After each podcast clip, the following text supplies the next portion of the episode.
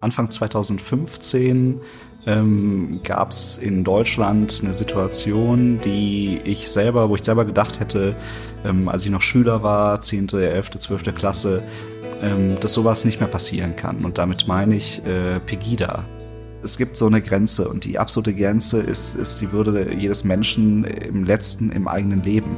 Und wenn Menschen anderen Menschen sogar das Leben absprechen und sagen, es ist mir doch scheißegal, ob ihr da ertrinkt, äh, da hört es mit meiner persönlichen Nächstenliebe dann äh, auch auf.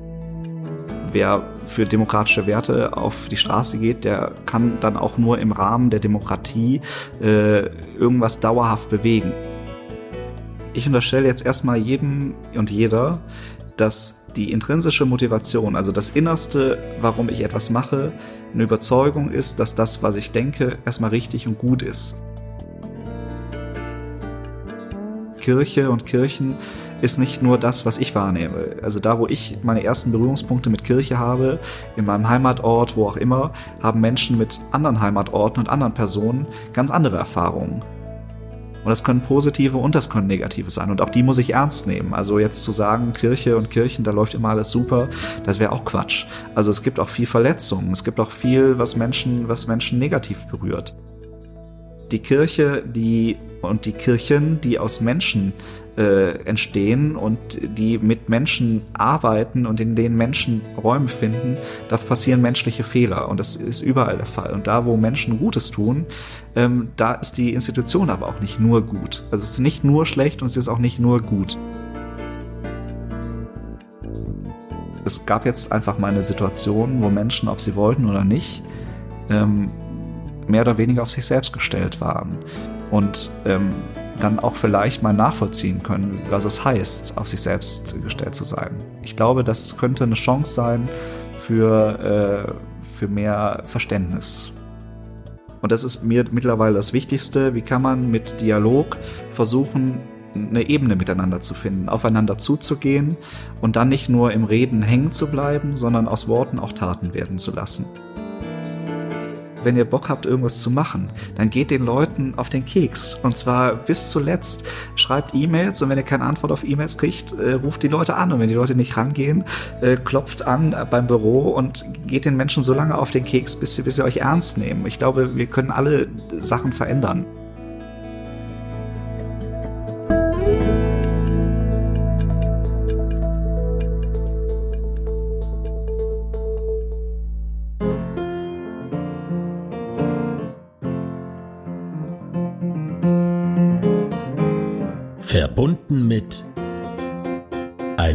Podcast der Evangelischen Citykirchenarbeit Münster.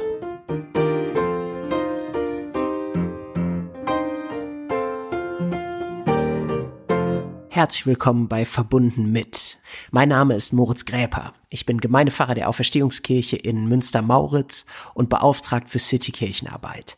In diesem Podcast treffe ich ganz unterschiedliche Menschen, um etwas über ihre Perspektiven auf Gesellschaft, Glaube und Politik, über ihre Werte und Haltung und ihre eigene Geschichte zu erfahren.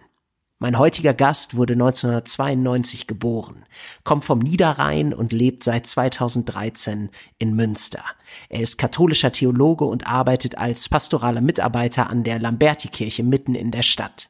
Daneben ist er seit einigen Jahren gesellschaftlich, kirchlich und politisch sehr engagiert in der Jugendkirche Effata früher, bei Amnesty International und bei den Grünen, deren Sprecher er in Münster ist. Mir ist er aus den Medien bekannt, seitdem er eine der deutschlandweit größten Anti-Pegida-Demos oder besser gesagt eine riesige Demo für Vielfalt und Toleranz organisiert hat, hier in Münster und das als 22-Jähriger mit ein paar Kommilitonen und Freunden. Ich freue mich auf ein Gespräch über politisches Engagement, wie es ist, wenn plötzlich 20 Mal so viele Menschen zur Demo kommen wie geplant, über Trauer und Einsamkeit und über Kirche, Glaube und Theologie. Wir sind jetzt verbunden mit Stefan Ort. Dieses Gespräch haben wir schon Anfang Juli aufgezeichnet und mit der Veröffentlichung bis nach der Kommunalwahl gewartet. Hallo Stefan, schön bei dir zu sein, hier in der Winterstraße im Büro der Grünen in Münster. Wir sitzen hier in, in einem eurer Teamräume. Ähm, ich blicke auf den Hauptbahnhof, äh, den Fernsehturm und sehe die Herz-Jesu-Kirche an der Wolbecker Straße. Ähm, und du sitzt mir hier gegenüber vor einer grünen Wand, wie es sein soll. Schön hier zu sein. Ja, es freut mich auch. Ich blicke auf dich. Ich habe Ewigkeiten darauf gewartet. Sehr gut, diesen ironischen Unterton, den habe ich nicht gehört äh, in äh, deiner Stimme. Stefan, ich habe äh, verschiedene Themen, über die ich gerne mit dir sprechen möchte. Ähm, und ich würde gerne am Anfang aus der Gegenwart äh, einmal ein Stück zurückgehen, weil der Moment, äh, in dem ich auf dich aufmerksam geworden bin, der liegt fünf Jahre zurück. Äh, und ich glaube, das geht vielen Münsteranerinnen und Münsteranern so, dass plötzlich äh, dieser junge Mann, äh, Stefan Ort, katholischer Theologiestudent, im Jahr 2015 ähm, vielen ein Begriff war. Kannst du noch mal dich innerlich zurückversetzen ähm, an den Beginn des Jahres 2015 und äh, ein bisschen erzählen, was da los war bei in deinem Leben, weil ich glaube, das war eine Zeit, die ziemlich intensiv war für dich. Das war eine extrem intensive Zeit, ja. Ähm, Anfang 2015 ähm, gab es in Deutschland eine Situation, die ich selber, wo ich selber gedacht hätte, ähm, als ich noch Schüler war, zehnte, elfte, zwölfte Klasse, ähm, dass sowas nicht mehr passieren kann. Und damit meine ich äh, Pegida, also die patriotischen Europäer gegen die Islamisierung des Abendlandes in sich eigentlich schon äh, völlig bescheuert. Wie kann man ein äh, patriotischer äh, Europäer sein, wenn sich äh, die Patrias auf eigentlich den Staat fokussiert, in dem man irgendwie aufgewachsen ist, geboren ist? Also widerspricht, widerspricht sich schon im Namen. Na, jedenfalls hat sich so eine Gruppe gebildet in Dresden um Lutz Bachmann damals, die massiv gegen den Islam gehetzt hat, die ähm, nicht im Rahmen irgendwie von äh, Fußball-WMs mit Deutschlandflaggen durch die Gegend zogen, die, was ja auch immer wieder kritisiert wird von verschiedenen Gruppen. Nein, die wirklich sagen, äh, dieses Abendland, das ist christlich und christlich nicht als was Offenes, sondern als was Abgeschottetes und ähm, der Islam ist eine Bedrohung etc. Ähm, nationalstaatliche Parolen, nationalistische Parolen ähm, gewettert haben, Gruppen, die sich in verschiedenen Großstädten gebildet haben ja, und dann irgendwann auch die Situation über Facebook, dass ich in Münster so eine Gruppe bilden wollte. Das habe ich damals als noch äh, sehr junger und unbefangener Student. Äh, ich glaube, du warst 22 Jahre. Ich ne? glaube schon, ja.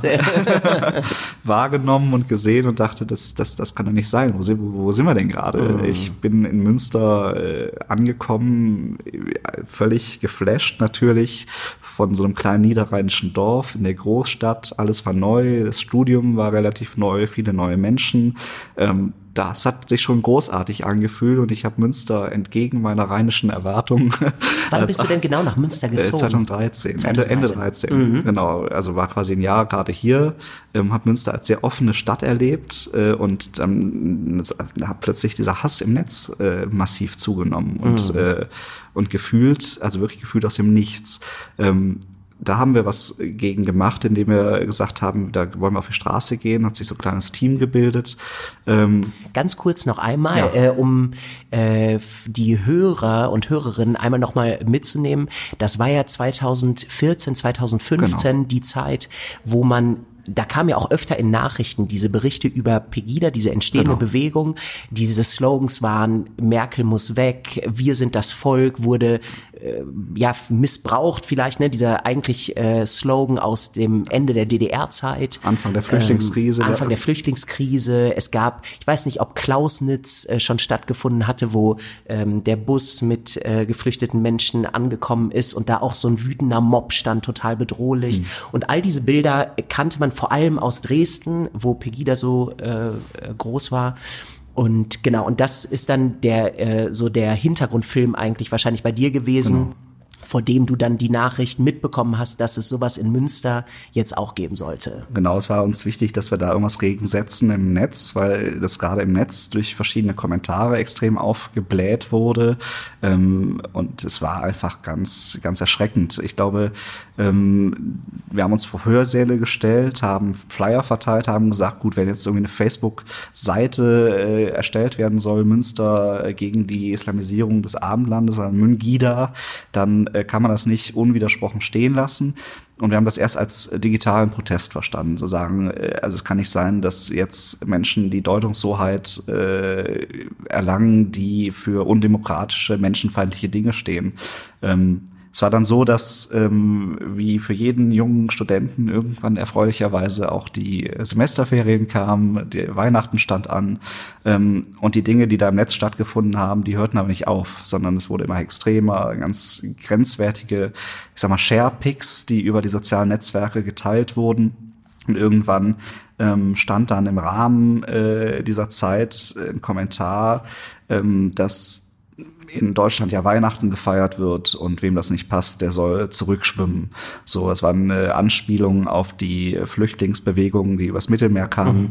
Ähm, ich sag mal, in den letzten zwei Jahren war Seenotrettung ja auch schon ein großes Thema. Damals sind massenweise Menschen ertrunken. Ähm, also, also einfach immer menschenverachtender ja, menschenverachtend. Satz. Und da ja. haben wir auch, also das war dann Völlig der, zynisch. Genau, das war der Moment, wo er gedacht hat, es geht nicht. Also, mhm. ähm, hier, also das eine ist äh, vielleicht eine Position, die ich nicht teile, wo ich aber sagen würde, gut, da kann man noch drüber sprechen, auch wenn ich es verabscheue. Aber es gibt so eine Grenze und die absolute Grenze ist, ist die Würde jedes Menschen im letzten, im eigenen Leben. Und wenn Menschen, anderen Menschen sogar das Leben absprechen und sagen, es ist mir doch scheißegal, ob ihr da ertrinkt, äh, da hört es mit meiner persönlichen Nächstenliebe dann äh, auch auf. Beziehungsweise, wenn man Nächstenliebe mal umdeutet, Nächstenliebe heißt ja nicht, dass man immer alles bejahen muss und alles ist schön und gut, sondern vielleicht ist die Korrektio, also die, äh, die Korrigierung äh, von Positionen auch eine Form von Nächstenliebe. Nächstenliebe. Mhm. Jedenfalls haben wir gedacht, so geht das nicht. Und äh, deutschlandweit gab es diese merkwürdigen Proteste, wo Hetzreden äh, kamen, wo langsam äh, die AfD auch drauf eingestiegen ist. Ähm, und da haben wir gesagt, also wir wollen das nicht, dass es in Münster auch so weit kommt. Denn Dresden war der Anfang, äh, wie du richtig gesagt hast. Ähm, aber das Ganze hat sich ausgebreitet. Das mhm. Ganze ging dann, war dann nicht mehr nur in Dresden, nicht nur irgendwie in Potsdam oder in Berlin, sondern das Ganze hat dann plötzlich auch in München stattgefunden, in Düsseldorf, in Hamburg, wo auch immer. Man merkte, dieses kleine radikale Trüppchen, das äh, äh scheint äh, vernetzt zu sein, deutschlandweit vernetzt zu sein. Im Nachgang weiß man ja auch, welche Truppen dazugehörten, rechtsextremerseits, und dass das durchaus sehr gut organisiert war. Da gab es ja durchaus von manchen Sicherheitsbehörden etc. am Anfang auch eine kleine Ignoranz unter dem Motto, die sind gar nicht ernst zu nehmen. Ich glaube, es war ein Fehler, dass man das so lange hat laufen lassen. Und es war sehr, sehr gut, dass es einen zivilen Protest dagegen gab. Ja, und wir haben gesagt, äh, in Münster. Wer ist das Wir eigentlich, von dem du sprichst? Wir, wir heißt, äh, es gab Leute, die mit mir gemeinsam studiert haben. Es gab Menschen, mit denen ich also unterwegs Freunde, war. Kommilitonen, Freundinnen, Kommilitonen, äh, Menschen, mit denen ich äh, kirchlich engagiert war im Kontext der Jugendkirche Effata damals. Es gab äh, einen Menschen, der mich dann über diese äh, Facebook-Seite, die dann entstanden ist, kontaktiert hat, der damals stellvertretender Landrat im Kreis Steinfurt war, äh, aber nicht so, wie man sich das als junger Student vorstellt. Der war ganz, ganz locker, ganz cool drauf. Mhm. Äh, das sage ich jetzt als Grüner, er ist kein Grüner. und es hat trotzdem In sehr gut. Steinfurt war der wahrscheinlich von der CDU, könnte ich mir nee, vorstellen. Nee, nee, nee, aber von der SPD. Ah, okay.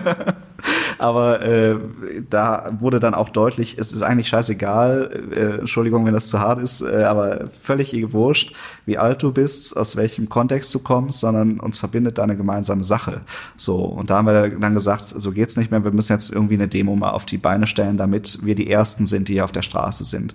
Und damit nicht, wie in vielen anderen Städten, man so eine äh, Reflexreaktion hat, da gehen, geht irgendwer auf die Straße und dann reagieren wir. Und nee, wir haben gesagt, wir stehen für bestimmte Werte ein. Wir wünschen uns eine Stadt, die so und so ist. Und das ist es wert, auf die Straße gebracht zu also werden. Also eher, wir zeigen nicht erst, äh, wenn es soweit ist, ja. wogegen wir sind, sondern ja. wir zeigen jetzt schon, wofür wir sind. Genau, weil diese ganzen Bilder aus, aus verschiedenen deutschen Großstädten waren, war immer eine konfrontative Situation, wo das Problem schon da war. Mhm. Und uns war wichtig zu sagen, wir wollen erst gar nicht, dass das Problem so groß wird hier, ähm, dass man nur noch reagieren kann, sondern uns war wichtig zu sagen, die Deutungshoheit haben nicht diejenigen, die menschenverachtende Parolen von sich lassen und die sollten auch nicht die erste Aufmerksamkeit kriegen, sondern die Aufmerksamkeit sollte für die breite Gesellschaft da sein. Und da, das hat sich dann auch in den ersten Demonstrationen Anfang Januar 2015 gezeigt, ähm, das sind auch nicht nur kleine Gruppen gewesen, die da auf die Straße gegangen sind, sondern Für wie viel hattet ihr die Demonstration angemeldet? 500. Und jetzt sag noch mal genüsslich, wie viele gekommen sind. Es sind 10.000 Menschen erschienen. Und das war sehr überraschend äh, für alle Beteiligten. Es war sehr bewegend an diesem Abend, ähm, weil für einen selber es vielleicht selbstverständlich ist, dass man sagt, wer geht jetzt für diese Werte auf die Straße. Ähm, aber auch damals äh, war, ich erinnere mich noch an viele Diskussionen so im, im, im Mund, die Leute sind nicht mehr so politisiert, die Jugend äh, ist weniger politisiert und plötzlich standen die ganzen Leute da.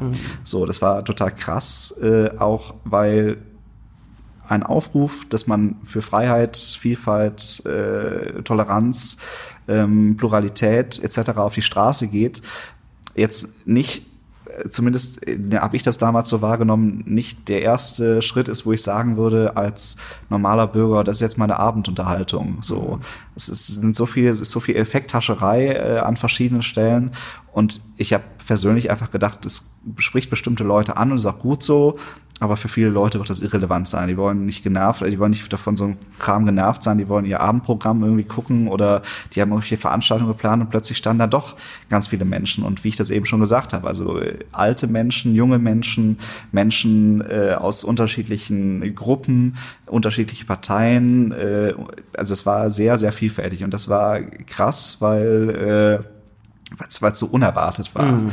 Und das war. Ich weiß noch genau, also ich war da auch als Besucher, Ja. ne? Und ähm, das war für mich in meiner Erinnerung vielleicht, also es war eine der Demos auf jeden Fall, die ich nie vergessen werde, weil ich auch als Besucher vorher natürlich nicht wusste, wie viele Leute kommen da eigentlich hin. Ich habe damals an der Uni noch gearbeitet ähm, und habe dann, also habe sowohl äh, die Mitarbeiterin aus unserem Büro vom Lehrstuhl da getroffen, ich bin mit äh, Freunden da äh, hingegangen, dann habe ich ganz viele andere Bekannte, äh, also man sah alle möglichen Leute, jung und alt, wie du das sagst. Und es war eine Stimmung, die war richtig, die hatte was äh, fast Erhebendes. Also ich habe das nochmal erlebt bei dem großen Klimastreik letztes Jahr im September, der hier durch die ganze Stadt ging, wo auch so wahnsinnig viele Menschen da waren. Ähm, und die so diese positive Ausstrahlung, die diese Demo Anfang Januar äh, hatte, ich könnte mir vorstellen, dass das vielen so geht, die da waren, die werde ich nie vergessen, weil das so deutlich auch war, dass man da ist, weil man für Werte einsteht und dass es ähm, nicht darum geht, sich auf die Ebene runterzulassen äh, von Pegida und so weiter, sondern dass man ein starkes, friedliches Zeichen setzt und dass das auf breiten äh, Schultern steht. Und äh, ich meine, mich zu erinnern, das ist fast ja ein ikonisches Bild für Münster. Du hattest, glaube ich, so einen äh, gelben äh, Regen, äh, so ein Friesennerz Ja, an, ja, ne? richtig, ja, Äh, und ähm, da dachte ich so, ey, das ist echt bewundernswert, dass ein Typ, ich wusste ich- so Anfang 20 irgendwie äh, dahinter steckt, dass das hier jetzt so äh, äh, funktioniert und dass hier 10.000 Menschen zusammenkommen in einer ganz positiven, äh, menschenzugewandten, menschenfreundlichen äh, Stimmung. Aber also was mich im Nachgang so ein bisschen äh, persönlich auch äh, gewurmt hat, muss ich sagen, das hat sich sehr auf mich und auf diese Gruppe irgendwie fokussiert. Und gleichzeitig muss man sagen, das war jetzt nicht unser großer Verdienst. So, wir haben irgendwie versucht, äh, einer Stimmung ein Medium zu geben. So und einer, wir haben eine Stimmung aufgenommen. Ähm, der große Verdienst damals, wie du es aber sagst, ist, dass einfach die Leute gekommen sind. Dass offensichtlich wir ein Gefühl dafür hatten, die Stimmung war da. Ähm, und dass, dass, dass es einfach funktioniert hat. So, das ist aber nicht unser Verdienst, sondern der Verdienst ist, dass 10.000 Leute gesagt haben, das sehen wir genauso und wir kommen jetzt. So, äh, und, und das ist, glaube ich, einfach das Große. Und das ist das, was viele Menschen, mich eingeschlossen, du, als so unfassbar erlebt haben. Dass, dass, dass es nicht irgendwie eine kleine Gruppe ist, die, wie man das kennt, aus dem Politischen, mal ist da dieses Grüppchen, dann gibt's da diese, sondern dass es da was Verbindendes, was Gemeinsames gab. Und das war, glaube ich, das war, glaube ich, das, das, das, das Große daran. Und im Nachgang, wenn man jetzt auch aktuelle Entwicklungen äh, politisch erlebt in verschiedenen Bereichen, ähm, ist es, glaube ich, auch eine Sache, die, von der man heute noch ähm, insgesamt äh, zehren kann, insoweit, dass man sagen kann, man erlebt immer wieder Hass und Häme im sozialen Netz. Äh, man erlebt viele Menschen, die sich auch langsam verabschieden und sagen, ich habe keinen Bock mehr auf diese ständigen Diskussionen, weil da Dinge diskutiert werden, die sind indiskutabel. Man sieht aber auch, äh, soziale Netzwerke sind immer so gut und funktionieren immer so gut wie die Leute, die da unterwegs sind.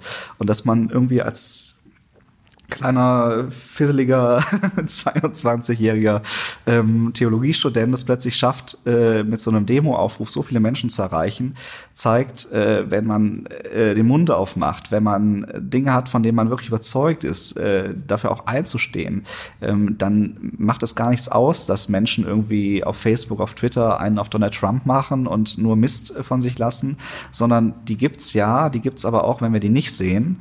Ähm, umso wichtiger ist, dass man die sieht, äh, die für was anderes stehen. Ja. Und das ist ja ein super Beispiel dafür, dass es, äh, wie du sagst, einfach darauf ankommt, mit welcher Haltung man auch soziale Medien nutzt und was für eine Sprache man da wählt ähm, und dass eben auch viele Leute dann ansprechbar sind. Und ich erinnere mich auch, da waren auch viele Kinder mit ihren Eltern zum Beispiel. Und ich meine auch damals, das war ja im Winter, äh, war ja der Aufruf, dass man Lichter mitbringt und Kerzen ja. und so weiter. Und das äh, hatte ja ähm, fast, also wir sind ja beides Theologen, das hatte ja fast auch was Spirituelles, dass da so viele Leute stehen mit Lichtern in der Dunkelheit.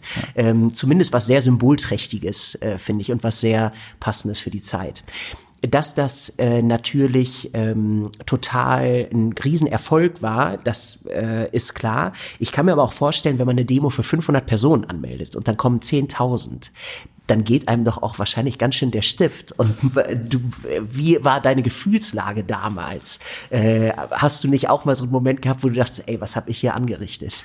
Aber, na, ich fand es ganz witzig, weil wir die Brandschutzauflagen nicht erfüllt haben. Okay. Also, äh, wir, hatten, wir hatten bis zuletzt haben wir eigentlich diese, diese Brandschutz, also war die Witze, das ist eigentlich meine witzigste Geschichte. Wir haben die Brandschutzvorlagen nicht erfüllt, weil wir einfach, also keiner von uns hatte irgendwie einen Bezug zu einem Feuerlöscher. so. Und äh, da wir die aber irgendwie erfüllen wollten, zumindest für die 500 Leute, die eigentlich angedacht haben, haben wir gedacht, gut, jetzt müssen wir das aber noch irgendwie klären. Und dann, äh, du hast es gerade schon gesagt, ich bin Theologe, kannte ein paar Leute aus der Kirche und hat dann, hab dann kurz vorher äh, beim Münsteraner Dom angerufen. Die haben uns dann ihre Löschdecke zur Verfügung gestellt. dann war der Dom kurzzeitig ohne Löschdecke. wir, wir konnten die Brandschutzauflagen für 500 Personen erfüllen. Äh, und der Rest war, glaube ich, gar nicht unser Problem, mhm. ehrlich gesagt. Wir haben damit nicht gerechnet. Ich glaube, äh, wir waren alle froh, dass das nicht irgendwie eskaliert ist, dass da niemand auf die Idee gekommen ist, irgendwas Blödes zu machen. Äh, ich glaube, wir alle haben, die da waren, aber das als sowas Positives erlebt, dass, dass auch keiner wollte, dass das jetzt irgendwie und dann, und dann, also ich meine, als, als Einzelperson, was willst du da machen bei 10.000 Menschen? Ja. Wenn da jetzt äh, 5.000 Menschen durchdrehen, äh, wäre auch die Polizei an diesem Abend völlig überfordert, überfordert gewesen. Deshalb waren wir, glaube ich, alle froh, dass es funktioniert hat und wir haben uns einfach auf, ich sag mal, auf diesen Flow eingelassen. Das war, das, wir haben einfach gemacht, was wir da machen wollten. Wir sind diese, wir sind diese fast wie so eine Prozession, äh, sind wir irgendwie den Spiekerhof runtergewandert mit diesen Lichtern. Äh, das war ein deutliches Zeichen, sind einen Domplatz hoch, da war ja die Bühne, äh, und als die ersten angekommen sind, sind die anderen erst noch am historischen Rathaus losgelaufen. Mhm. Auch das war äh, für sich genommen sehr äh, symbolträchtig. Es hat einfach funktioniert. Dann gab's ganz viele verschiedene Reden von verschiedenen Menschen, ob das der Integrationsrat war, ob das Einzelpersönlichkeiten wie Ruprecht Polenz war, es waren Politikerinnen und Politiker, es waren MigrantInnen Selbstorganisationen.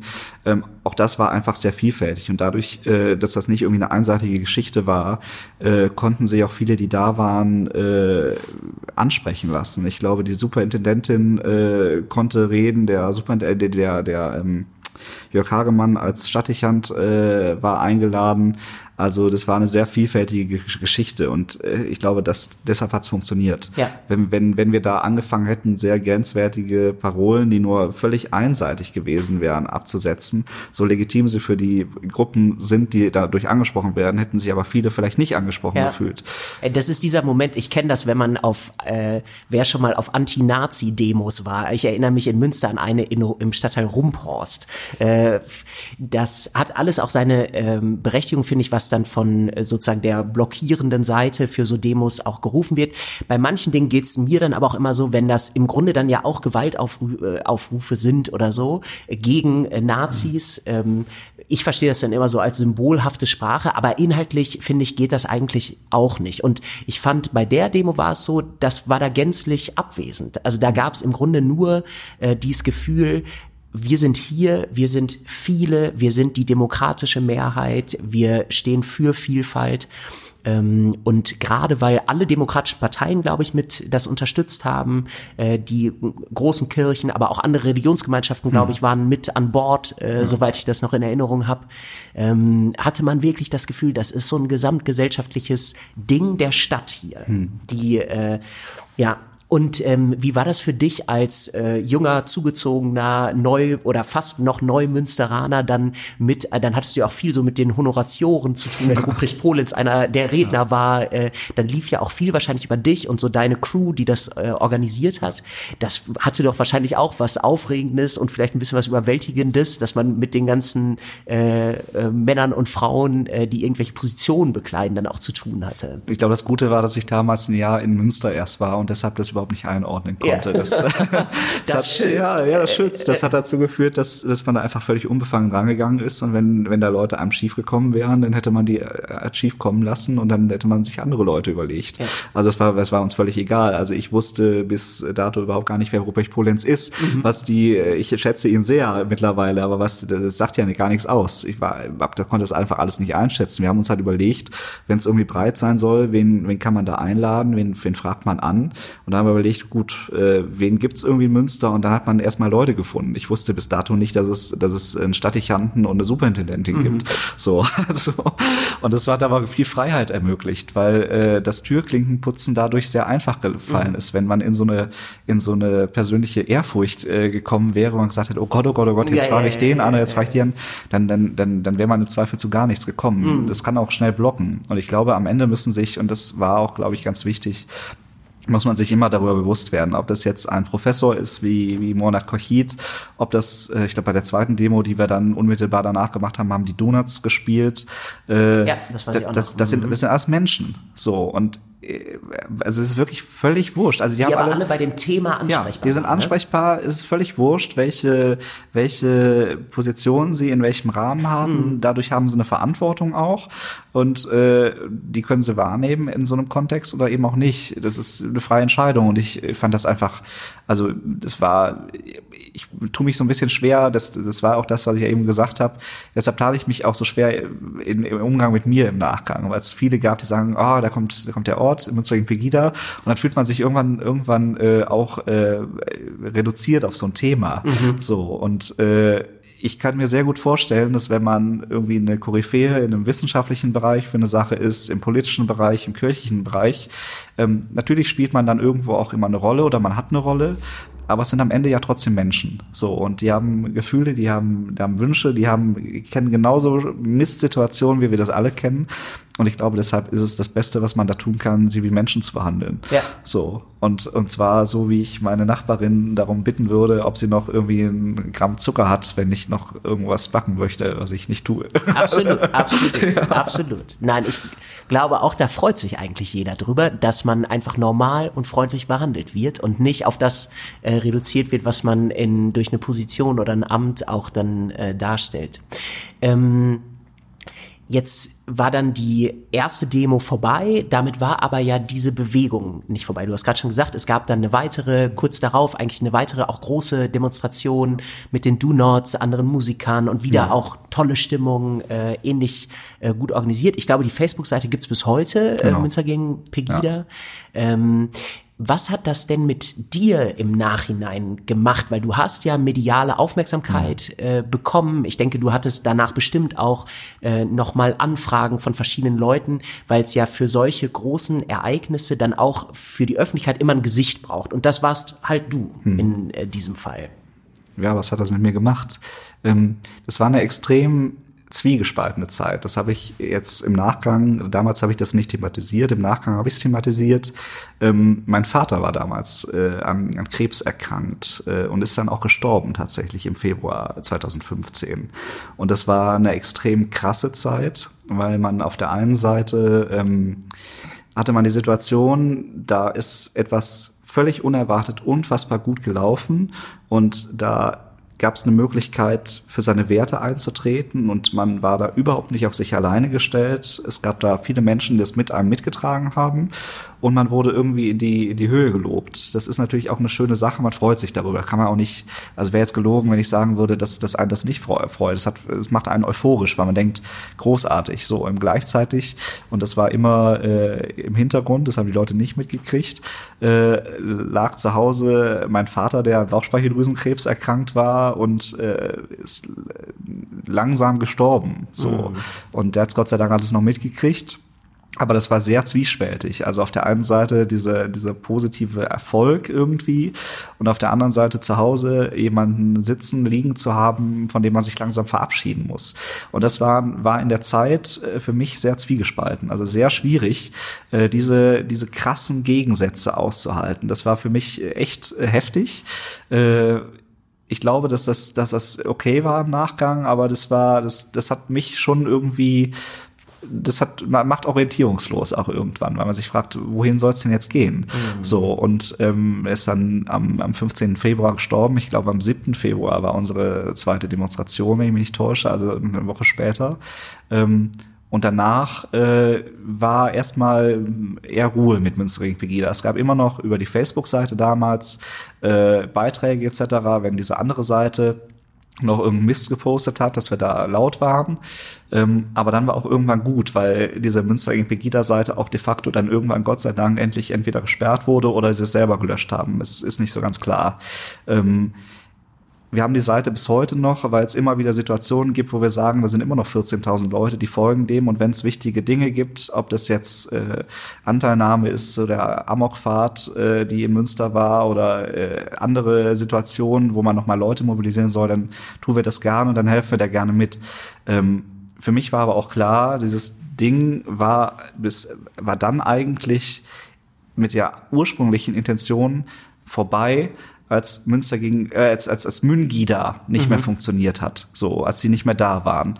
Gleichzeitig sollte man diese Aufmerksamkeit, die Kraft, die da ist, dann noch weiter positiv verwenden. Aber für mich war dann auch schon die Frage, gut, ich bin jetzt für bestimmte Werte eingetreten, die sind mir nicht irgendwie nur im Kontext dieser Organisation wichtig gewesen, ähm, sondern die sind mir insgesamt wichtig. Und was mache ich jetzt daraus?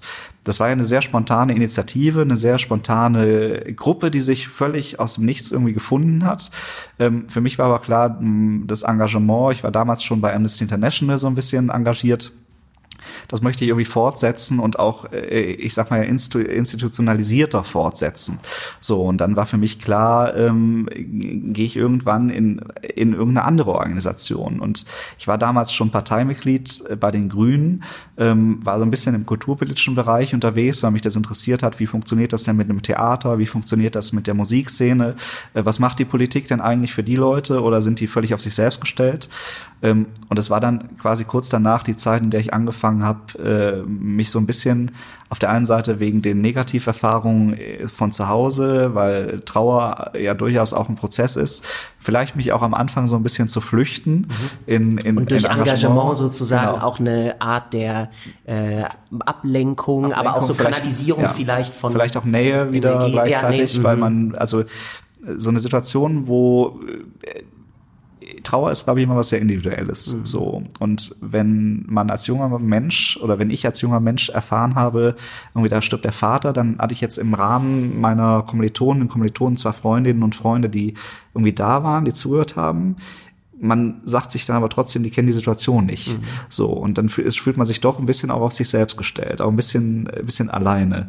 Und das sucht man tatsächlich äh, sicherlich äh, durch andere Dinge auszugleichen und äh, mit Menschen auszugleichen, die dann wieder Dinge teilen, die man, die einem selber wichtig sind.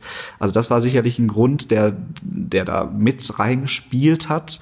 Sicherlich nicht der ausschlaggebende. Und der andere Punkt war, dass wir wirklich, also nicht nur ich, sondern Katja Ortus war dabei, Jürgen Koster, die ganzen Leute aus dem Team damals äh, gemerkt haben, gut, diese Sache mit Mungida, die ist jetzt vorbei. Ähm, die Anliegen, für die wir da proaktiv auf die Straße gegangen sind, die sind uns aber nach wie vor wichtig. Und äh, die Flüchtlingsbewegung, die gab es immer noch. Und Menschen, die äh, abgesoffen sind, die gab es immer noch. Äh, und Hass im Netz, den gab es immer noch, unabhängig von dieser einen Gruppe. Und ähm, da habe ich dann überlegt, was kann man da machen? Und da war für mich relativ klar, ähm, wer für demokratische Werte auf die Straße geht, der kann dann auch nur im Rahmen der Demokratie äh, irgendwas dauerhaft bewegen. Man kann, könnte jetzt immer wieder einzelne kleine Initiativchen gründen können, alles gut, aber ich finde, da muss man auch gucken, was ist da. Und dann mhm. bin ich sehr bei den Grünen hängen geblieben. Mhm. Also ist das eine Werbung äh, von dir äh, dafür äh, für Leute, die politisiert sind und eigentlich auch überlegen, dass sie gerne auch auf Dauer vielleicht was bewegen möchten? Ein Parteieintritt ist nicht das Schlechteste, was man machen kann. Es muss auf jeden Fall natürlich die grüne Partei sein. Nein, äh, es ist natürlich völlig wurscht, äh, in welche Partei man geht, so, sie, so sie solange demokratisch sie ist, ne? demokratisch ist äh, und mit demokratisch meine ich nicht demokratisch wählbar, sondern demokratische ja. Grundsätze vertritt. Ähm, ich verstehe viele junge Menschen äh, und ich würde mich selbst mit 27 noch als ansatzweise junge Menschen bezeichnen, die äh, sagen, oh, dieses, dieses ursprüngliche Parteientum und dieses, dieses, dieses Gremienzeug, das, das, das, da habe ich keinen Bock drauf. Ich will, will Freiheit, ich will äh, punktuell das machen, worauf ich jetzt Bock habe, das kann ich verstehen. Und gleichzeitig ist aber auch nicht alles so schlimm, wie man sich das, wie man sich das vorstellt. Und ich glaube, das kann ich ja jetzt sagen, als, als, als, als, als Vorsitzender beziehungsweise als Sprecher einer Partei, bei uns heißt das Sprecher, bei den Grünen in Münster, äh, wenn man will und wenn man Dinge hat, die einem wirklich wichtig sind, dann kann das auch ein Wert sein, dass nicht immer alles sofort einem in die Arme fällt, sondern dass man, also ich habe mich hier bei den Grünen und das tue ich nach wie vor fast täglich, äh, auch immer wieder an irgendwelchen Dingen abgerieben. Aber daran, daran wächst man auch. Mhm. Also ich aus, aus der, ich glaube, ich komme aus einer Perspektive, wo ich jetzt nicht Ewigkeiten schon politisiert bin. Ähm, und das heißt, wir haben hier bei uns. War Münster gegen Pegida, war das dein Initialmoment der Politisierung? Ich würde sagen, das war einer der initialen Momente. Äh, ich war vorher schon Parteimitglied, aber eher passiv so. Äh, und da habe ich aber gedacht, man, wenn man sieht, einem ist was wichtig und man kann was machen und das hat, das hat Früchte, dann äh, ist, glaube ich, die innere, der innere Antrieb, die Motivation zu sagen, ich mache jetzt auch was größer, als wenn man das Gefühl hat, ja, ich komme jetzt in irgendeine Struktur, die eh seit, wo sich Leute seit 20 Jahren kennen, da kann ich eh nichts machen. Also ich glaube, wenn man, wenn man sieht, äh, man kann immer was machen, dann ist es auch einfacher, mit, mit zum Teil festeren Strukturen umzugehen und, und zu sagen, es, es ist total einfach, irgendwie über alles Mögliche rumzumeckern. Aber es ist ja nicht so, als könnte man Dinge nicht beeinflussen. Mhm. Also jede, ich sag mal, wenn, wenn ich hier mit dir rede, dann macht das was mit mir. Und ich mhm. hoffe, ich hoffe inständig, dass das auch was mit dir macht. Und ich glaube, so, so ist es, äh, vielleicht auch für die Hörenden, so ist es ja so, dass jedes Wort, das gesprochen wird, irgendwie einen Einfluss auf andere Menschen hat. Das, das, das, das gilt im Religiösen, wenn Christen irgendwie sagen, Gott ist das Wort, dann ist das nicht eine leere Phrase, dann hat es eine Bedeutung. Und das, das gilt bis in die familiärste, tiefste Beziehung, aber es gilt auch für strukturelle Dinge. Und mhm. äh, wo ich auf Menschen treffe, neue Menschen kennenlerne, und so ist das in Parteien, da kriege ich auch nicht jede, jeden, jeden Menschen. Ähm, da passieren Beziehungen, da gibt's Streit, äh, da gibt's Strukturen, da, da komme ich erstmal rein. Ähm, aber ich kann ja selber auch verändern. Und das ist ein absolutes Plädoyer dafür, nicht nur äh, Situationen, die mich nerven, irgendwie zu kritisieren und dann aber da stehen zu bleiben, sondern zu sagen, was, was kann ich denn jetzt proaktiv machen? Mhm. Das müssen nicht die Grünen sein, das muss nicht die SPD sein, das muss nicht die CDU sein, das kann wer auch immer sein. Und selbst wenn es eine NGO ist, also eine Nichtregierungsorganisation, Amnesty, Greenpeace, was auch immer, es gibt ja alles Mögliche und eine Bürgerinitiative. Wichtig oder auch im äh, Sch äh, Schülerbereich, äh, Schülervertretung oder ja, im Unibereich, ja. AStA. Ja. Ich glaube, das sind ja ähnliche Strukturen und immer ist diese Hemmschwelle da, denke, also ich kenne zumindest bei mir auch, äh, dass man als interessierter junger Mensch an sich an Themen natürlich mhm. begeistern kann und gerne für etwas eintritt und äh, durch bestimmte Ereignisse politisiert wird. Und so Initiativen wie die, die äh, du dann mit ins Leben gerufen hast, die sind natürlich oft ähm, einfach, die haben den Charme, dass die so sofort begeistern. Da steckt keine große Institution mhm. hinter, sondern die überzeugt einfach. Und dann ist ja immer ein Schritt, ob man in Gremien, gewählte Ämter und so weiter, die mhm. immer so ein bisschen den äh, Dunst des Schweren vielleicht und des Althergebrachten ja. und des äh, ja auch so ein bisschen behördlichen vielleicht äh, und so mitbringen. Ja Der Punkt ist aber, glaube ich, das weißt du aber noch viel besser als ich. Ich sehe es, ich bin kein Parteimitglied. Ich kann das auch nur von außen betrachten. So funktioniert halt Demokratie. Das ist so, ne? Dass man äh, in, also nicht, dass alles den Dunst des Schweren und so weiter ja. hat, aber es funktioniert durch Gremien, durch äh, Parteistrukturen äh, glaub, und NGOs, ja. in die man sich einbringen kann. Da, wo Strukturen wachsen, und das hat ja auch was von Nachhaltigkeit, dass Dinge nicht jedes Jahr neu erfunden werden da, da entstehen Strukturen, die sind positiv und da entstehen Strukturen, die sind lähmend und die sind blockierend. Und ich glaube, wichtig ist, dass man auf das Positive schaut, sich von dem Lähmenden nicht abhalten lässt und das ist vielleicht auch äh, die Bitte an die Leute, die das hören, äh, wenn ihr Bock habt, irgendwas zu machen, dann geht den Leuten auf den Keks. Und zwar bis zuletzt. Schreibt E-Mails und wenn ihr keine Antwort auf E-Mails kriegt, äh, ruft die Leute an. Und wenn die Leute nicht rangehen, äh, klopft an beim Büro und geht den Menschen so lange auf den Keks, bis sie, bis sie euch ernst nehmen. Ich glaube, wir können alle Sachen verändern. So. Und äh, ich meine, äh, es gibt, glaube ich, nichts ritualisierteres als irgendwie ein Parteitag. So, also ähm, das ist auf der einen Seite unfassbar nervig, auf der anderen Seite führt das aber dazu, dass wenn 500 Leute irgendwie aufeinandertreffen, nicht das absolute Chaos ausbricht.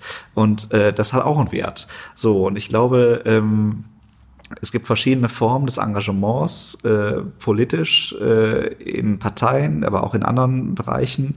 Ähm, alles hat Vor- und Nachteile. Und ich glaube, das ist das, was man auch sehen muss. Die Dinge verändern sich manchmal nicht von heute auf morgen, aber ähm, die Dinge verändern sich. So. Mhm. Und dazu muss man sich bewegen und äh, äh, ja. aufstehen, ein bisschen Dynamik mitbringen genau. und äh, ein bisschen Begeisterung und vielleicht auch sowas wie Durchhaltevermögen, wenn man äh, anfängt und nicht direkt bei allem von jedem gehört wird. Aber da ist dein Weg ja auch ein gutes Beispiel für.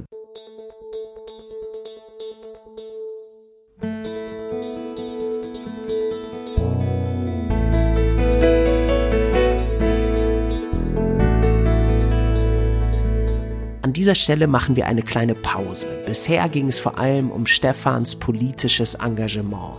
Gleich wird er noch über seine Sicht und Verortung in Kirche und Glaube sprechen. Beides gehört bei ihm, wie bei vielen Menschen, zusammen. Kirche und Politik, Glaube und Gesellschaft. Aus meiner Sicht ist das auch sehr natürlich, dass Glaube auch Auswirkungen auf politische Einstellungen und Handlungen hat. Alles andere wäre doch irgendwie komisch. Glaube muss doch mit dem echten Leben etwas machen. Man kann das doch nicht künstlich trennen. Das ist deswegen bemerkenswert, weil der Kirche immer mal wieder vorgeworfen wird, sie solle sich doch weniger politisch äußern oder engagieren. Das war zuletzt so, als die EKD und der Ratsvorsitzende Heinrich Bedford Strom ein großes Bündnis gegründet und angeführt haben, das nun mit einem eigenen Schiff Seenotrettung auf dem Mittelmeer verantwortet. Aus den verschiedensten Richtungen gab es Kritik, einige Kirchenaustritte und viele Diskussionen. Kirche solle sich nicht anmaßen, staatliche Aufgaben zu übernehmen. Es sei ein Tropfen auf dem heißen Stein, ein Schiff loszuschicken und, und, und. Gleichzeitig gab es aber auch viele Menschen, gerade auch Kirchendistanzierte, die diese Art des Engagements für Flüchtlinge, die auf dem Mittelmeer drohen zu ertrinken, sehr überzeugend und glaubwürdig finden. Sandra Bilz hat in ihrer Abschlusspredigt beim Kirchentag im Dortmunder Westfalenstadion gesagt, man lässt keine Menschen ertrinken. Punkt. Ich finde es richtig und wichtig, dass solche klaren Botschaften von Vertreterinnen und Vertretern von Kirche gesagt werden und dass die Kirchen und alle anderen Religionsgemeinschaften sich lebhaft einmischen in gesellschaftliche und politische Fragen vor dem Hintergrund ihrer eigenen Tradition. Ein Glaube wie der christliche, in dem Nächstenliebe als das höchste Gebot gilt, kann doch nicht anders, als hellwach die Welt wahrzunehmen und sich für eine bessere einzusetzen. Menschen wie Stefan Ort entsprechen dem Wort Dietrich Bonhoeffers, dem Pfarrer, der als Widerstandskämpfer gegen die Nazis sein Leben lassen musste. Bonhoeffer hat gesagt, wer fromm ist, muss politisch sein. Ich glaube das auch. Es geht dabei natürlich nicht um Parteipolitik, aber es geht dabei um eine engagierte und leidenschaftliche Haltung für Mitmenschen und Umwelt aus dem Glauben heraus. Und jetzt sind wir wieder verbunden mit Stefan Ort. bist ja ein politischer Mensch, aber du bist auch ein religiöser Mensch. Mhm. Und äh, eine Institution, die auch, äh, auch manches äh, an Assoziationen mit sich bringt, die jetzt für junge Menschen nicht äh, attraktiv sind ähm, und äh, wo du dich bestimmt auch weiterhin jeden Tag an manchen Dingen reibst, so wie ich dich jetzt einschätze nach unserem Gespräch, ist dein Arbeitgeber und auch ein wichtiger Ort, wo du dich schon länger engagierst, nämlich die katholische Kirche. Ähm, und da würde ich gerne wissen von dir als katholischer Theologe, äh, wie du ähm, sozusagen dein mh, mm, sozusagen religiösen Hintergrund und dein äh, Glauben, auch dein äh, deine Beschäftigung dann mit äh, Theologie, ähm, wie das auch dazu führt, dass du dich so engagierst. Hm. Das ist eine heftige Frage. ja, es ist, also ich erstmal würde ich festhalten, ähm, es gibt nicht den Glauben. Und das sage ich als Katholik. Hm. es gibt natürlich äh, festgesetzte strukturelle Glaubensüberzeugungen, die aus einer ganz großen Tradition irgendwie erwachsen. Das gibt es aber nicht nur im katholischen Bereich, es gibt es auch im protestantischen Bereich, das gibt es in vielen anderen äh, religiösen Bereichen auch. Und das muss auch nicht immer was Negatives sein, sondern es ist ein erfahrener, ein, ein gewachsener Erfahrungsschatz von Menschen, die, wie wir alle, wir sitzen hier gerade zu dritt in einem Raum, äh, wie wir alle unterschiedliche Wahrnehmungen und Perspektiven auf die Welt haben. Und so kommen Dinge zusammen. Äh, und das, wo wir als Christen irgendwie sagen, daran glauben wir, ähm, das ist erstmal ein Ergebnis von verschiedenen Glaubenswahrnehmungen, von verschiedenen Individuen, die in verschiedenen Zeiten verschiedene Dinge erlebt haben, Positives wie Negatives, und die aber gleichzeitig auch immer um ihren Glauben gerungen haben. Das zeigen die Geschichten von ganz besonderen Menschen im Kontext äh, des Glaubens. Das fängt an bei irgendwelchen alten Theologen, Kirchenvätern, Philosophen, das geht hin bis zu Martin Luther ähm, und das hört ja auch nicht auf. Es geht ja auch immer weiter. Ähm, Albert und Schweitzer, interessant, das kann man vielleicht mal als, ja, auf jeden Fall, ich wollte gerade zu den Kirchenvätern von ganz früher sagen, dass da ja interessant ist, dass manche derer, die man heute noch viel liest und ähm, weiterhin äh, viel studiert, dass die in ihrer Zeit als Heretiker galten. Ja und verurteilt wurden. Das stimmt. ähm, und äh, das zeigt ja allein schon so eine gewisse Dynamik, die genau. äh, der christlichen Tradition, wie glaube ich allen Glaubenstraditionen inhärent ist, dass ähm, äh, manchmal Menschen in ihrer Zeit äh, ja auch als äh, nervig oder als nicht konform mhm. auffallen mhm. ähm, und dann erst im Nachhinein äh, bekannt wird, was für prägende Gedanken die hatten. Ich glaube, wo Menschen sind, gibt's Streit. Mhm. So und das, was mich innerlich mittlerweile hat ruhig, ruhiger werden lassen, ruhig bin ich noch immer nicht, aber ruhiger werden lassen, ist, ähm, dass ich mir sage, selbst wenn es Menschen gibt, auch im Rahmen der Kirche, der Kirchen, äh, auch im Rahmen der Politik, ähm, ich unterstelle jetzt erstmal jedem und jeder, dass die intrinsische Motivation, also das Innerste, warum ich etwas mache, eine Überzeugung ist, dass das, was ich denke, erstmal richtig und gut ist. So. Und dann mag da wer auch immer sein, wo ich denke, oh Gott, oh Gott, oh Gott, da schlage ich beide Hände zusammen. Das kann doch nicht wahr sein. Was ist das jetzt wieder für eine Äußerung?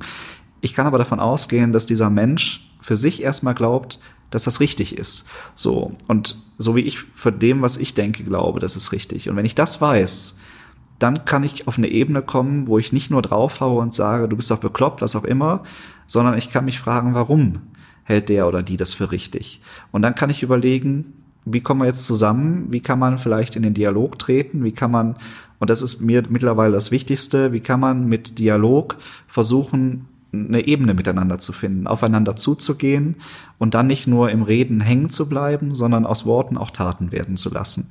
So, ähm, ich habe eben am Anfang gesagt, Glauben ist nichts, ist nichts Festes, was einfach vom Himmel fällt. Ich habe einen kleinen Hinweis darauf gegeben, dass die Geschichte der Religion, der Kirchen, des Christentums ähm, ein guter Hinweis darauf sind. Das fängt aber auch bei jedem selber an. Also wenn ich an mich selbst denke, mit, äh, mit zehn, äh, gerade irgendwie Erstkommunion hinter mir als Katholik, ähm, dann ist das ein ganz anderes Glaubensbild, ein anderes religiöses Bild. Es liegt auch an der psychologischen Entwicklungsstufe. Äh, als das viel daran, wie die Eltern, wie die Eltern sind, wie die wie die Kontexte mh. sind, in denen ich etwas wahrnehme. Denn man muss ja sagen, äh, Kirche und Kirchen ist nicht nur das, was ich wahrnehme. Also da, wo ich meine ersten Berührungspunkte mit Kirche habe, in meinem Heimatort, wo auch immer, haben Menschen mit anderen Heimatorten und anderen Personen ganz andere Erfahrungen. Und das können positive und das können negative sein. Und auch die muss ich ernst nehmen. Also jetzt zu sagen, Kirche und Kirchen, da läuft immer alles super, das wäre auch Quatsch. Also es gibt auch viel Verletzungen. Es gibt auch viel, was Menschen, was Menschen negativ berührt. Und das würde ich auch ernst nehmen. Und gleichzeitig würde ich da aber auch sagen, ähm, das darf nicht zu einer einseitigen Verengung führen so, sowohl äh, Positives als auch Negatives darf nicht zur einseitigen Verengung führen. Ähm, die Kirche, die und die Kirchen, die aus Menschen äh, entstehen und die mit Menschen arbeiten und in denen Menschen Räume finden, da passieren menschliche Fehler und das ist überall der Fall. Und da, wo Menschen Gutes tun, ähm, da ist die Institution aber auch nicht nur gut. Also es ist nicht nur schlecht und es ist auch nicht nur gut. Und ich glaube, das ist das ist eine Sache, die kann einen ein bisschen beruhigen.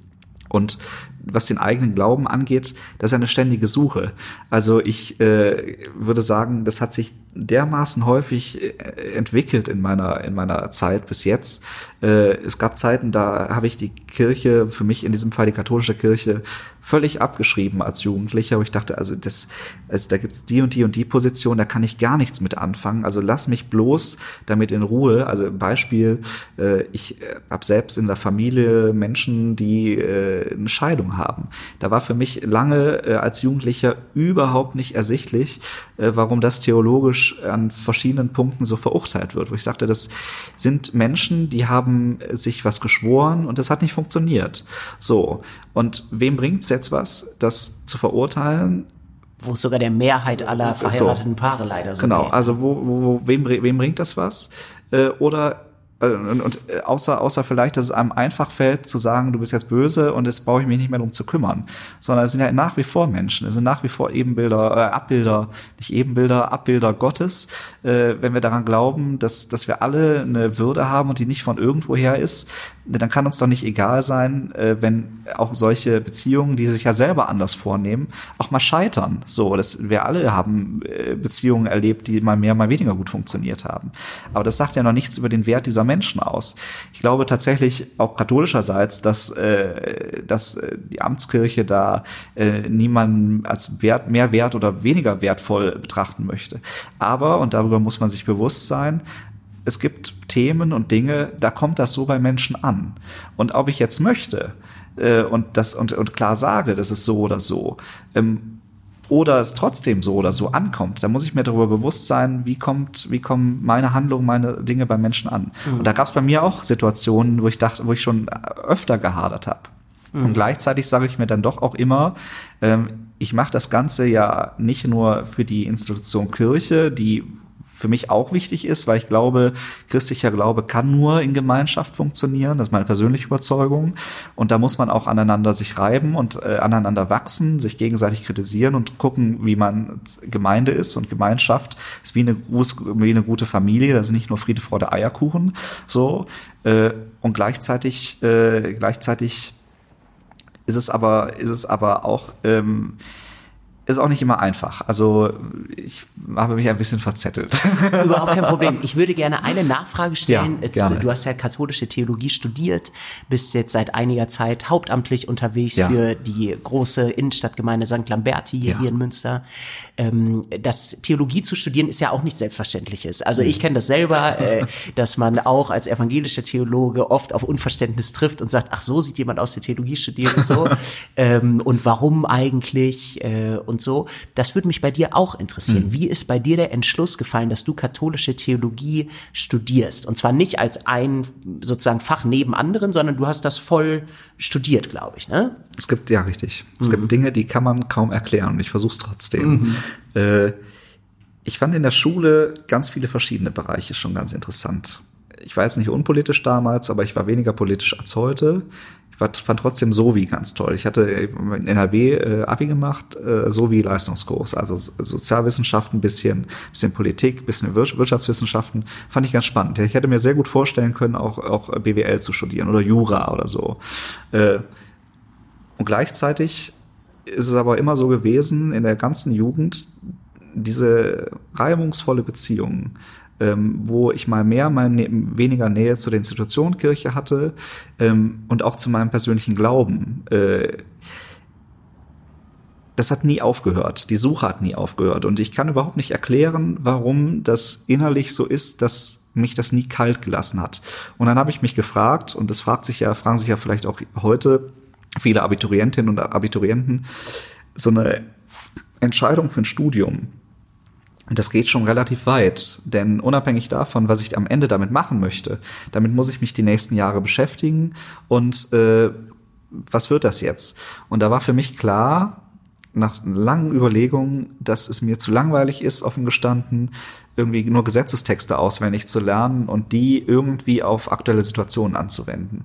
Das, ich möchte hier mit keinem Juristen vor den Kopf stoßen, aber das war für mich irgendwie nicht, das war nicht mein Ding. Und da habe ich weiter überlegt und habe gedacht, wie ist das denn mit, mit, mit, mit BWL und mit Politikwissenschaften vielleicht? Und auch da war die Sorge, die Dinge, die mich wirklich im tiefsten beschäftigen, die mich manchmal auch verrückt werden lassen, äh, sind essentielle Fragen, also Fragen, die an den Grund meiner Existenz gehen, wo ich mich frage, wo ist denn mein Leben, wo kommt mein Leben her? Was ist, was ist Sinn? Was ist Wirklichkeit? Wie hängen die Dinge miteinander zusammen? Gibt es überhaupt sowas wie einen tieferen Sinn? Ähm, und da war für mich klar, vielleicht ist es Philosophie. Da habe ich darüber nachgedacht, soll ich jetzt Philosophie studieren? Und ich war aber immer auch irgendwie ein religiöser Mensch, der mal weniger, mal mehr Reibung irgendwie auch mit der Institution hatte, aber für den auch immer klar war, ich finde das unfassbar spannend. Ich finde die Traditionen spannend. Ähm, ich war immer Messdiener, ähm, auch äh, crazy äh, und dachte, so, wenn du es jetzt nicht probierst, dann kannst du es nie wieder probieren, vermutlich. Und ich fange das jetzt einfach mal an zu studieren. Da stelle ich genau diese Fragen nach dem Sinn des Lebens etc.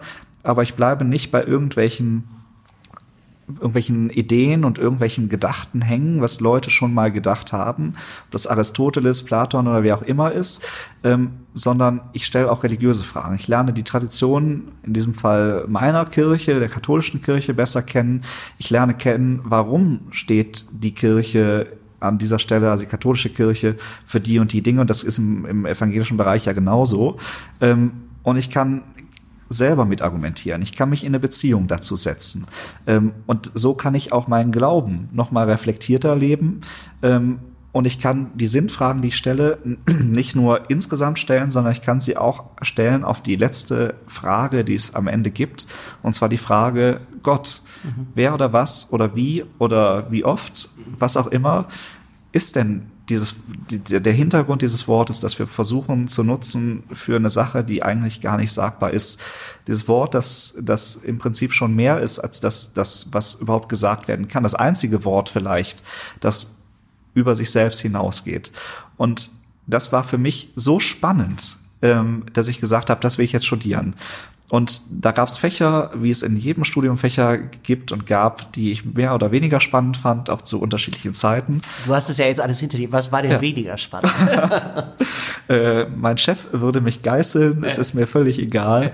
Ähm, ich muss sagen, ich habe mich unfassbar schwer getan, mit den antiken Sprachen. Mhm. Und äh, so interessant. Muss man mal vielleicht für ja. die Leute sagen, die jetzt nicht mit dem Theologiestudium so vertraut sind, man lernt Hebräisch, Griechisch und Latein in der ja, Regel als genau. äh, Theologiestudentin, als Theologiestudent. Genau. Das wusste ich und so intensiv habe ich mich mit dem Studium damals nicht beschäftigt. Gott sei Dank nicht äh, in der Tiefe, äh, weil es mich vielleicht davon abgehalten hätte. Ähm, das war eine große Herausforderung für mich, das muss ich offen zugestehen. Ähm, Bei den Evangelischen wärst du damit übrigens nicht durchgekommen, weil da werden die alten Sprachen so hochgehalten Zeiten, dass man da leider äh, immer noch diese staatlichen äh, Prüfungen machen muss, aber das nur am Rande. Ich habe ich hab eine, ich hab eine Freundin, die ist Calvinistin, die studiert leider mittlerweile keine evangelische Theologie mehr, mhm. aber die hat mir da viel von erzählt. Mhm. Ich kann das nachfühlen und ich, ich ja. bin ganz bei dir. äh, Exegese ist trotzdem spannend, so ist es nicht, aber ich war doch immer eher in diesen in den systematischen Fächern mhm. beheimatet. Mhm. Das heißt, bei uns ist das Dogmatik, das ist das äh, Fundamentaltheologie, das ist äh, Philosophie unter anderem.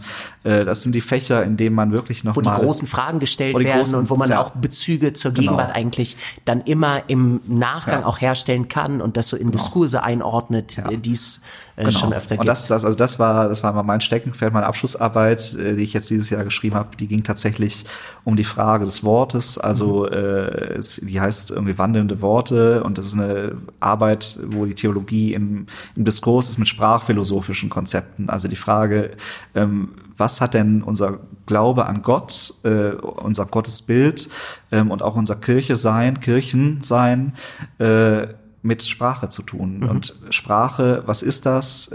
Inwieweit beeinflusst das Beziehungen? Ist das vielleicht Voraussetzung auch für Beziehungen? Ähm, das fand ja, ich spannend. Das fand ich hört immer sich, super. Mh, hört sich sehr spannend an. Ähm und im Studium, das kann man vielleicht auch noch sagen, weil ich glaube, das ist vielleicht bei manchen, die jetzt auch nicht so vertraut sind mit einem Theologiestudium, egal ob evangelisch oder katholisch, das ist ja vor allem eigentlich eine kritische Auseinandersetzung mit der eigenen Tradition, mit der ja. eigenen äh, Geschichte und hat nicht so sehr, obwohl man, also ich bin jetzt Pfarrer und das Studium hat mich dazu befähigt, du bist jetzt pastoraler Mitarbeiter, dein Studium hat dich dazu befähigt.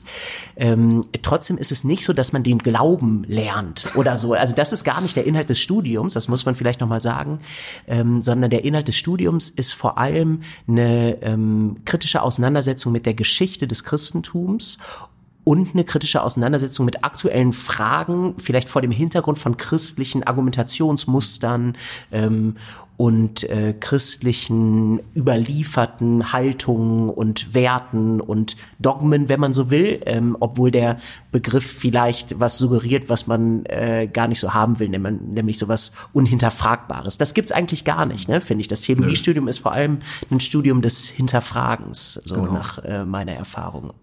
Ähm, wenn du erlaubst, würde ich dir gerne nochmal auch so eine ein bisschen vielleicht heftige Frage stellen. Und zwar die großen Themen äh, jetzt mal, wenn man die katholische Kirche als Institution sieht, und ich sag äh, sofort äh, dabei, dass in der Gemeinde, wo ich arbeite, wir wunderbare ökumenische Beziehungen haben. Mhm. Und ich glaube, gerade auch in Münster äh, ein großer Konsens herrscht, dass es äh, von evangelischer Seite total wunderbar ist, mit äh, katholischen Gemeinden und katholischen Christinnen und Christen zusammenzuarbeiten. Diesen Punkt, wo es so Konkurrenzen nur gab, haben wir Gott sei Dank überschritten und wir machen das alles gerne zusammen. Das schieße ich alles Hau vorweg. raus die Frage. um dich zu fragen, Stefan, werden wir beide, wir sind ungefähr dasselbe Alter, äh, werden wir noch erleben, ähm, wird uns noch vergönnt sein zu erleben, dass Frauen äh, Priesterin werden? Werden wir noch erleben, dass äh, Wiederverheiratete in der katholischen Kirche äh, keine Sonderrolle äh, mehr haben, geschiedene Wiederverheiratete? Werden wir noch erleben, das zählt äh, vielleicht dann weltweit im Grunde für Christen jetzt nicht nur katholisch, dass äh, sexuelle Orientierung nicht mehr zur Diskriminierung führen im christlichen Leben. Also diese ganzen, finde ich, schwierigen Felder, die ähm, äh, uns in der Gegenwart doch noch prägen. Ich bin kein Hellseher. ich habe es auch noch nie versucht. Ähm, ich weiß nicht, ob wir das erleben werden. Ich erlebe gerade ähm, katholischerseits, dass Dinge diskutiert werden, ähnlich wie bei Münster gegen Pegida, von denen ich in der zehnten Klasse nicht dachte, dass sie so offen diskutiert werden. Und das ist eine Sache, die ich, ich habe ja gerade schon gesagt, wo meine Abschlussarbeit rumging, die ich als unglaublich positiv erlebe. Also dass der Dialog mehr wird, stärker wird und dass Hierarchien auch hinterfragt werden. So, also dass es nicht mehr ein krasses nur von oben nach unten ist, ähm, gerade auch im Kontext äh, der ganzen Missbrauchsaufarbeitung durchaus auch von Bischöfen sehr kritisch auch selbstkritisch hinterfragt wird, ähm, wie ist es denn eigentlich mit diesem ganzen Klerikalismus? Bringt das denn irgendwen weiter? Ähm, wie ist es mit, mit Missbrauch unabhängig äh, von dem sexuellen Missbrauch? Es gibt auch sowas wie spirituellen Missbrauch. Das sind alles Dinge, die werden gerade diskutiert. Ähm, da ist aber auch noch nicht abzusehen, hundertprozentig, in welche Richtung sich das bewegt. In der katholischen Kirche gibt's gerade ähm, eine eine Sache, die nennt sich synodaler Weg. Da kommen Bischöfe, Laien, ähm, Theologinnen und Theologen, Jugendverbände zusammen, ähm, um darüber zu streiten, genau über diese Themen, die du jetzt auch gerade genannt hast, wo kann das für Kirche hingehen? Wie sind theologische Optionen? Also was hat's in der Tradition schon gegeben? Was hat's noch nicht gegeben? Was spricht aus äh, verschiedenen theologischen äh, Fächern für oder gegen welche ähm, Position auch immer? Ähm, das hört sich jetzt an, als wenn ich mich die ganze Zeit äh, umherwinde.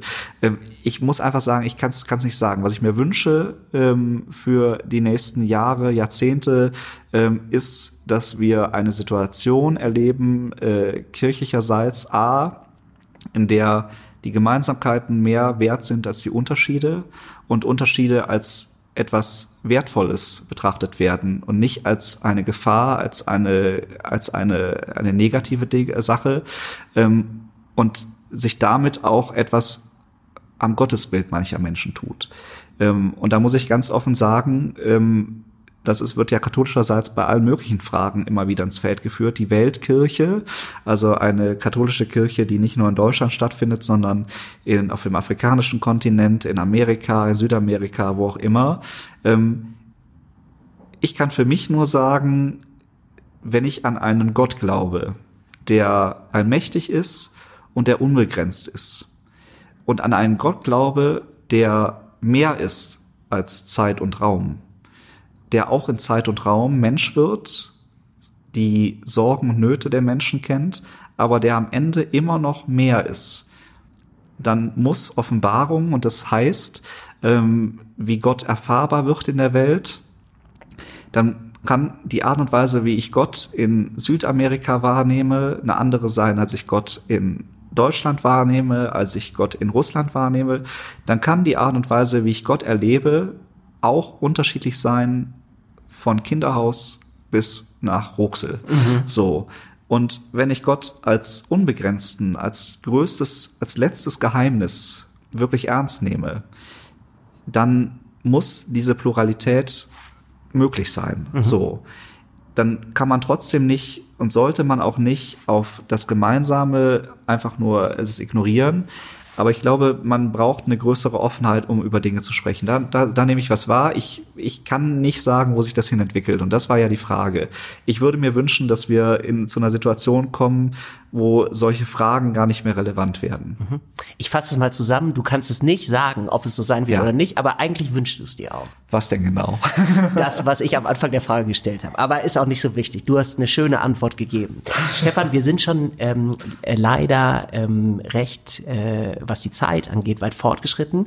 Es gibt noch ähm, ein Thema, auf das ich dich ansprechen möchte, weil mir das aufgefallen ist, dass das ein Thema ist, was ich gar nicht so selbstverständlich finde für einen Menschen in deinem Alter. Das ist das Thema Einsamkeit, was äh, du eine Zeit lang äh, bearbeitet hast und auch ein bisschen damit an die Öffentlichkeit gegangen bist mit einem bestimmten Projekt. Und ich würde dich bitten, dass du einmal nochmal erzählst, was Einsamkeit für dich zu einem wichtigen Thema macht mhm. und wie du das jetzt in der letzten Zeit, äh, die durch Corona so geprägt war, wo das für viele Menschen nochmal sich so verhärtet hat, das Thema Einsamkeit, wie du das äh, erlebt hast und wie du das siehst. Ja. Mhm. Einsamkeit. Wir haben Projekte gemacht in Lamberti mit der Frage, wie gehen wir, also wir erleben Einsamkeit und äh, ursprünglich ja eher bei älteren Menschen, aber es gibt Studien, die sagen, Einsamkeit, die findet in allen Altersgruppen statt, auch bei jungen Menschen.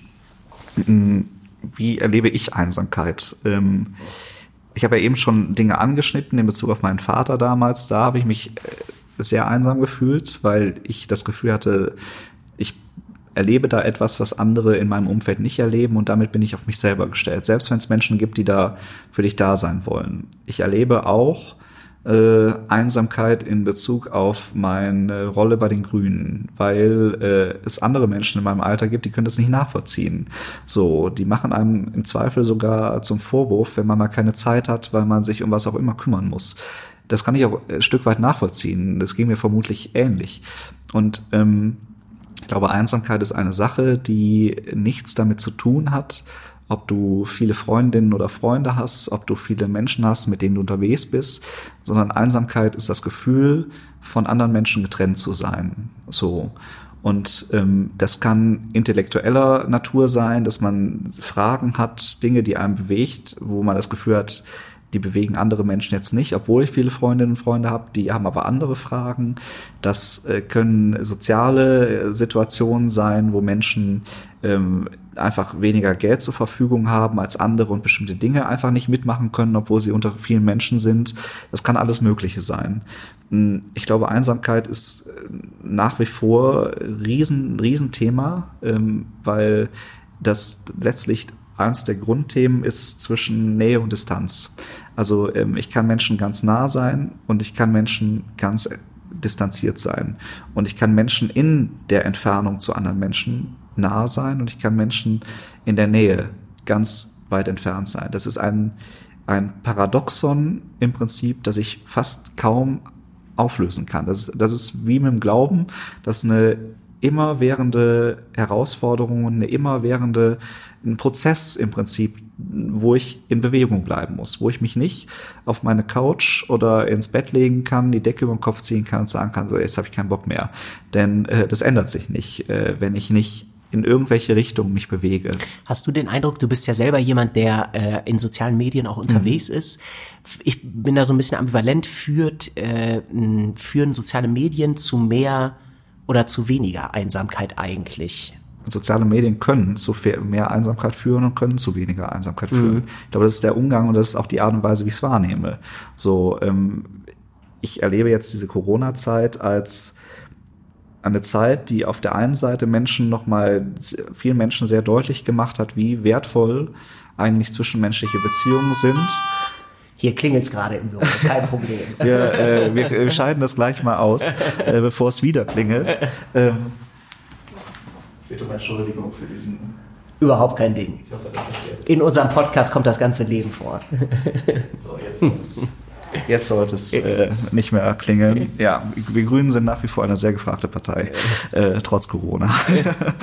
äh, es ist so, dass Menschen den Wert zwischenmenschlicher Beziehungen, auch von Treffen, von der Möglichkeit, einfach mal miteinander abzuhängen, glaube ich, jetzt nochmal sehr deutlich spüren und gespürt haben was mir riesige Sorgen bereitet, äh, und das finde ich äh, zum Teil auch menschenunwürdig, ähm, ist der Umgang mit alten Menschen. So, ähm, so sehr es Einsamkeit auch bei jungen Menschen gibt, aber wenn ich höre, ähm, auch durch bestimmte Gesetzgebungsverfahren des Landes, äh, dass Menschen, die alt sind, natürlich auch als besondere Risikogruppe, aber in ihren Zimmern in irgendwelchen Altenheimen verweilen müssen und, und äh, fast schon eingesperrt sind, ähm, dann macht mir das große Sorge. Und wenn ich erlebe, dass Menschen am Ende ihres Lebens äh, in der ganz krassen Corona-Zeit mit Lockdown etc.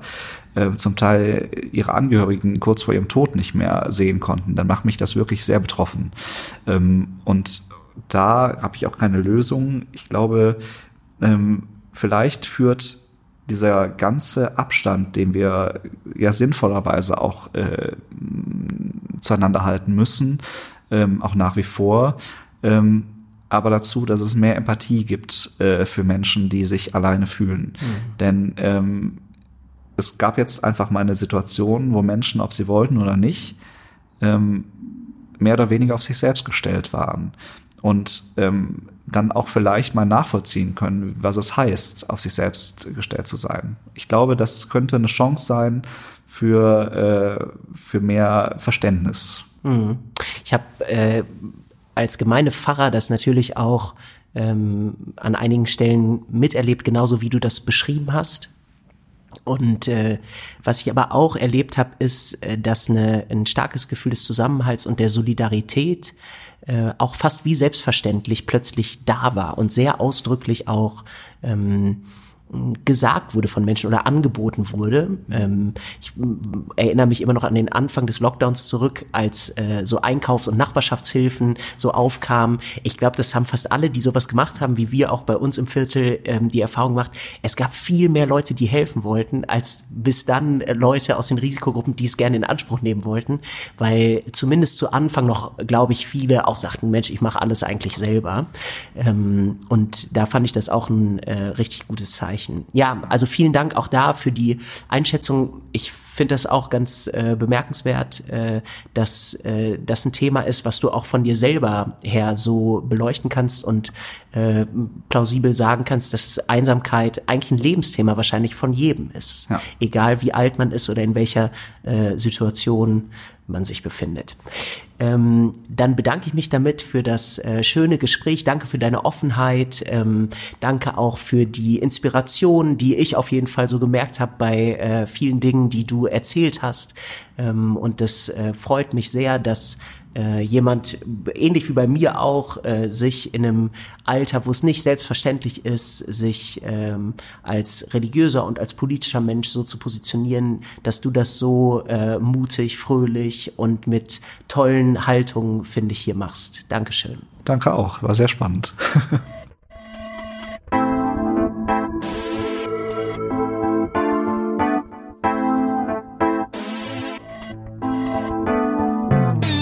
vielen Dank fürs Zuhören. Wenn Sie uns etwas mitteilen möchten, dann ist das sehr willkommen. Sie finden uns bei Facebook und Instagram unter Münster City Evangelisch.